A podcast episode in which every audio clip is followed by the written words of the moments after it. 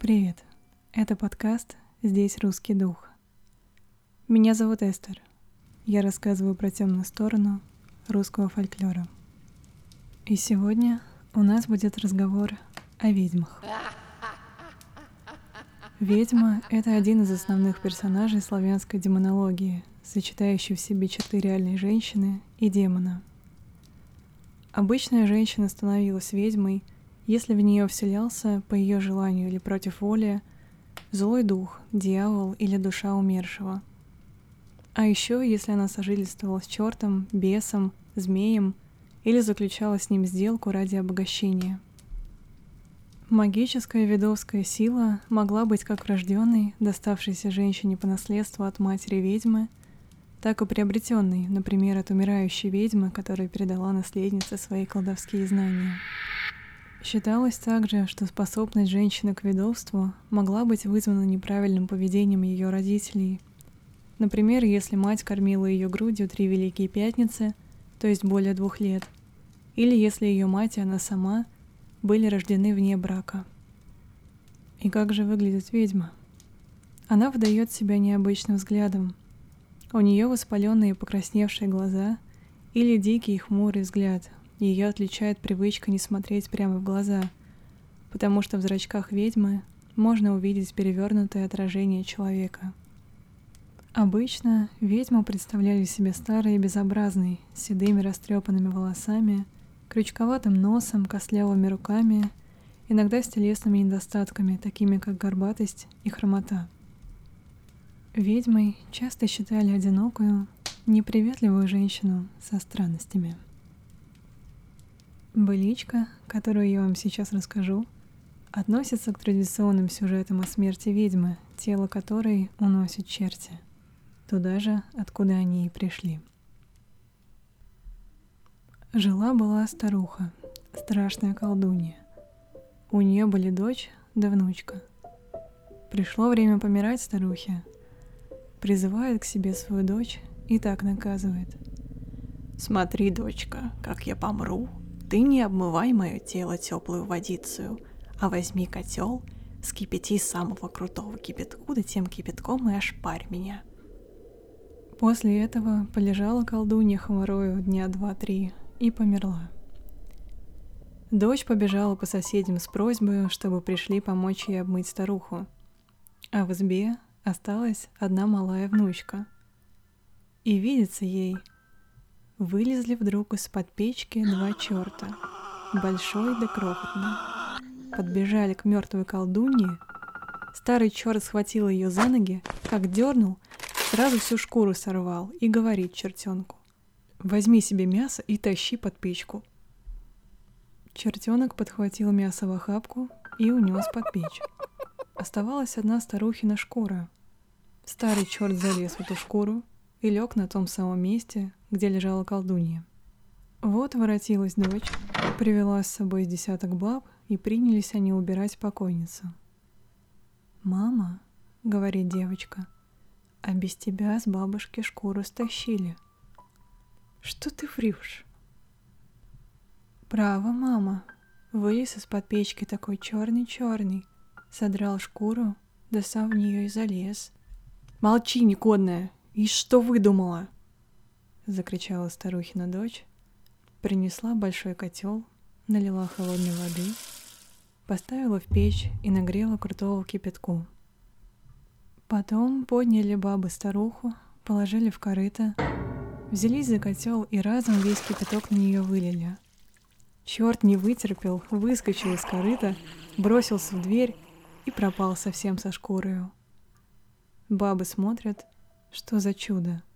Была покойница, да и нет ее. Не убрать, не хранить некого. В глазах черти унесли. Одновременное существование у ведьмы человеческого и демонического начала понималось как наличие у нее двух душ — обычной человеческой и злой, демонической, которая покидает по ночам тело спящей женщины и вредит людям. Иногда даже не в человеческом облике, потому что ведьмы склонны к оборотничеству. Считается, что они умеют превращаться в животных, птиц, насекомых, даже предметы или вообще становиться невидимыми. Ведьме также приписывалась способность насылать порчу на все возможное. На людей, домашних животных, растения, продукты, в результате чего люди и животные болеют, гибнут, новорожденные не спят по ночам и плачут, домочадцы ссорятся, свадьбы расстраиваются, продукты портятся, нитки рвутся, работа не удается. В общем, все становится плохо, если в округе появилась ведьма.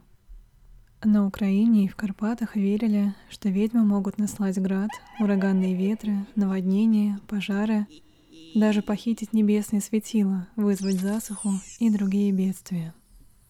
Поэтому, например, в 1883 году в Братславском уезде Подольской губернии повесившуюся женщину-ведьму выволокли за село на раздорожье и бросили в яму, нарочно для этого наполненную водой – и этим лишили ведьму возможности насылать на село засуху. Бытует множество сюжетов о борьбе с ведьмами, ведь нужно как-то защищаться от такого зла.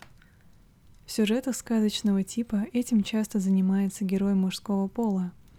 Солдат, казак, священник, его сын или просто смелый крестьянин. Следующая быличка напомнит вам повести о ведьмаке, которого вознаграждают за работу – только вместо ведьмака в этой истории казак. Поздним вечером приехал один казак в село, остановился у крайней избы и стал проситься. «Эй, хозяин, пусти переночевать!» «Ступай, коли смерти не боишься». «Что за речь такая?» — думает казак. Поставил коня в сарай, дал ему корму и идет в избу. Смотрит, и мужики, и бабы, и малые ребятишки все на взрыв плачут да Богу молятся. Помолились и стали надевать чистые рубашки. «Чего вы плачете?» — спрашивает казак. «Да вишь», — отвечает хозяин, — «в нашем селе по ночам смерть ходит. В какую избу не заглянет, так на утро клади всех жильцов в гроба довези на погост. Нынешнюю ночь за нами очередь». «Эх, хозяин, не бойся. Бог не выдаст, свинья не съест». Хозяева полегли спать, а казак себе на уме и глаз не смыкает. В самую полночь отворилось окно. У окна показалась ведьма. Вся в белом, взяла крапила, просунула руку в избу и только хотела кропить, как вдруг казак размахнул своей саблей и отсек ей руку по самое плечо. Ведьма заохала, завизжала и убежала прочь. А казак поднял отрубленную руку, спрятал свою шинель, кровь замыл и лег спать. Поутру проснулись хозяева, смотрят, все до единого живы-здоровы, и несказанно обрадовались. «Хотите?» — говорит казак. «Я вам смерть покажу. Соберите скорее всех сотников и десятников, да пойдемте ее по селу искать». Тотчас собрались все сотники и десятники и пошли по домам. Там нету, здесь нету. Наконец добрались до Панамарской избы. «Вся ли твоя семья здесь на лицо? спрашивает казак. «Нет, родимый. Одна дочка больна, на печи лежит». Казак глянул на печь, а у девки рука отсечена. Тут он объявил все, как было — вынул и показал отрубленную руку. Мир наградил казака деньгами, а эту ведьму присудил утопить. Былички о наказанной ведьме-людоедке встречаются также в украинских и белорусских дореволюционных сборниках. Вы могли заметить, что этот сюжет использован Гоголем в первой главе повести «Майская ночь» или «Утопленница». Иногда былички ложатся в основу сказок, и таким образом получаются сказки бывальщины с элементами обоих жанров. Сейчас я вам расскажу именно такую. В ее основу лег популярный сюжет о девушке, встающей из гроба. В некотором королевстве жил-был король. У этого короля была дочь-волшебница. При королевском дворе проживал поп, а у папа был сынок десяти лет, и каждый день ходил к одной старушке грамоте учиться. Раз случилось ему поздно вечером идти с учения, проходя мимо дворца, глянул он на одно окошечко. У того окошечка сидит королевна, убирается. Сняла с себя голову, мылом намылила, чистой водой вымыла, волосы гребнем расчесала, заплела косу надела потом голову на старое место. Мальчик диву дался. Видишь, какая хитрая, прямо колдунья. Воротился домой и стал всем рассказывать, как он королевну без головы видел. Вдруг расхворалась, разболелась королевская дочь, призвала отца и стала ему наказывать. «Если я помру, то заставьте поповского сына три ночи надо мной псалтырь читать». Померла королевна, положили ее в гроб и вынесли в церковь. Король призывает папа. «Есть у тебя сын?»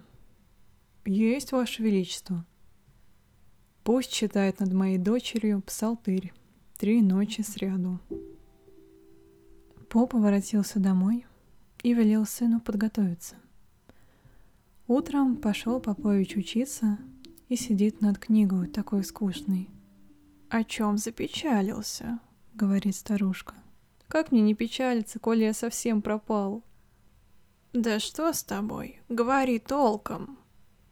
Так и так, бабушка, надо читать над королевную, она ведь колдунья. Я прежде тебе это ведала. Только не бойся, вот тебе ножик. Когда придешь в церковь, очерти около себя круг, читай псалтырь, да назад не оглядывайся. Что бы там ни было, какие бы страсти ни представлялись, знай свое, читай да читай, а если назад оглянешься, совсем пропадешь. Вечером пришел мальчик в церковь, очертил ножом около себя круг и принялся за псалтырь. Пробило двенадцать часов. С гроба поднялась крышка, королевна встала, выбежала и закричала. «А, теперь ты узнаешь, как под моими окнами подсматривать да людям рассказывать!» Стала на Поповича бросаться, да никак через круг перейти не может. Тут начала она напускать разные страсти, что только не делала. Он все читает и читает, никуда не оглядывается. А как стало светать, бросилась королевна в гроб и со всего размаху повалилась в него, как попало. На другую ночь тоже приключилось. Попович ничего не убоялся. До самого света безостановочно читал, а поутру пошел к старухе. Она спрашивает — «Ну что, видел страсть?» «Видел, бабушка». «Нынче еще страшнее будет. Вот тебе молоток четыре гвоздя. Забей их по четырем углам гроба, а как станешь псалтырь читать, молоток против себя поставь». Вечером пришел Попович в церковь и сделал все так, как научила старушка. Пробило 12 часов. Гробовая крышка на пол упала, Королевна встала и начала летать по всем сторонам, догрозить Поповичу. То напускала большие страсти, теперь еще больше. Чудится поповскому сыну, что в церкви пожар сделался, пламя так все стены охватило. А он стоит себе дочитает, назад не оглядывается. Перед рассветом королевна в гроб бросилась, и тотчас пожара как не бывало. Все наваждение сгинуло. Поутру приходит в церковь король, Смотрит, гроб открыт. В гробу королевна кверху спиной лежит. «Что такое?» — спрашивает мальчика. Тот ему рассказал, как и что было. Тогда король приказал забить своей дочери осиновый кол в грудь и зарыть ее в землю, а Поповича наградил казною и разными угодьями.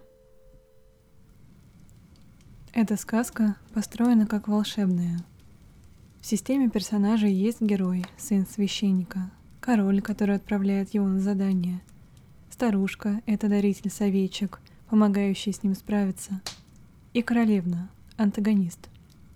По структуре тоже все вполне логично и традиционно. Герой нарушает негласный запрет, подсматривает за королевной, отправляется в иной мир для борьбы со злом, то есть церковь, и одерживает победу. В рамках сказочной традиции эпизод в церкви может трактоваться как инициация героя.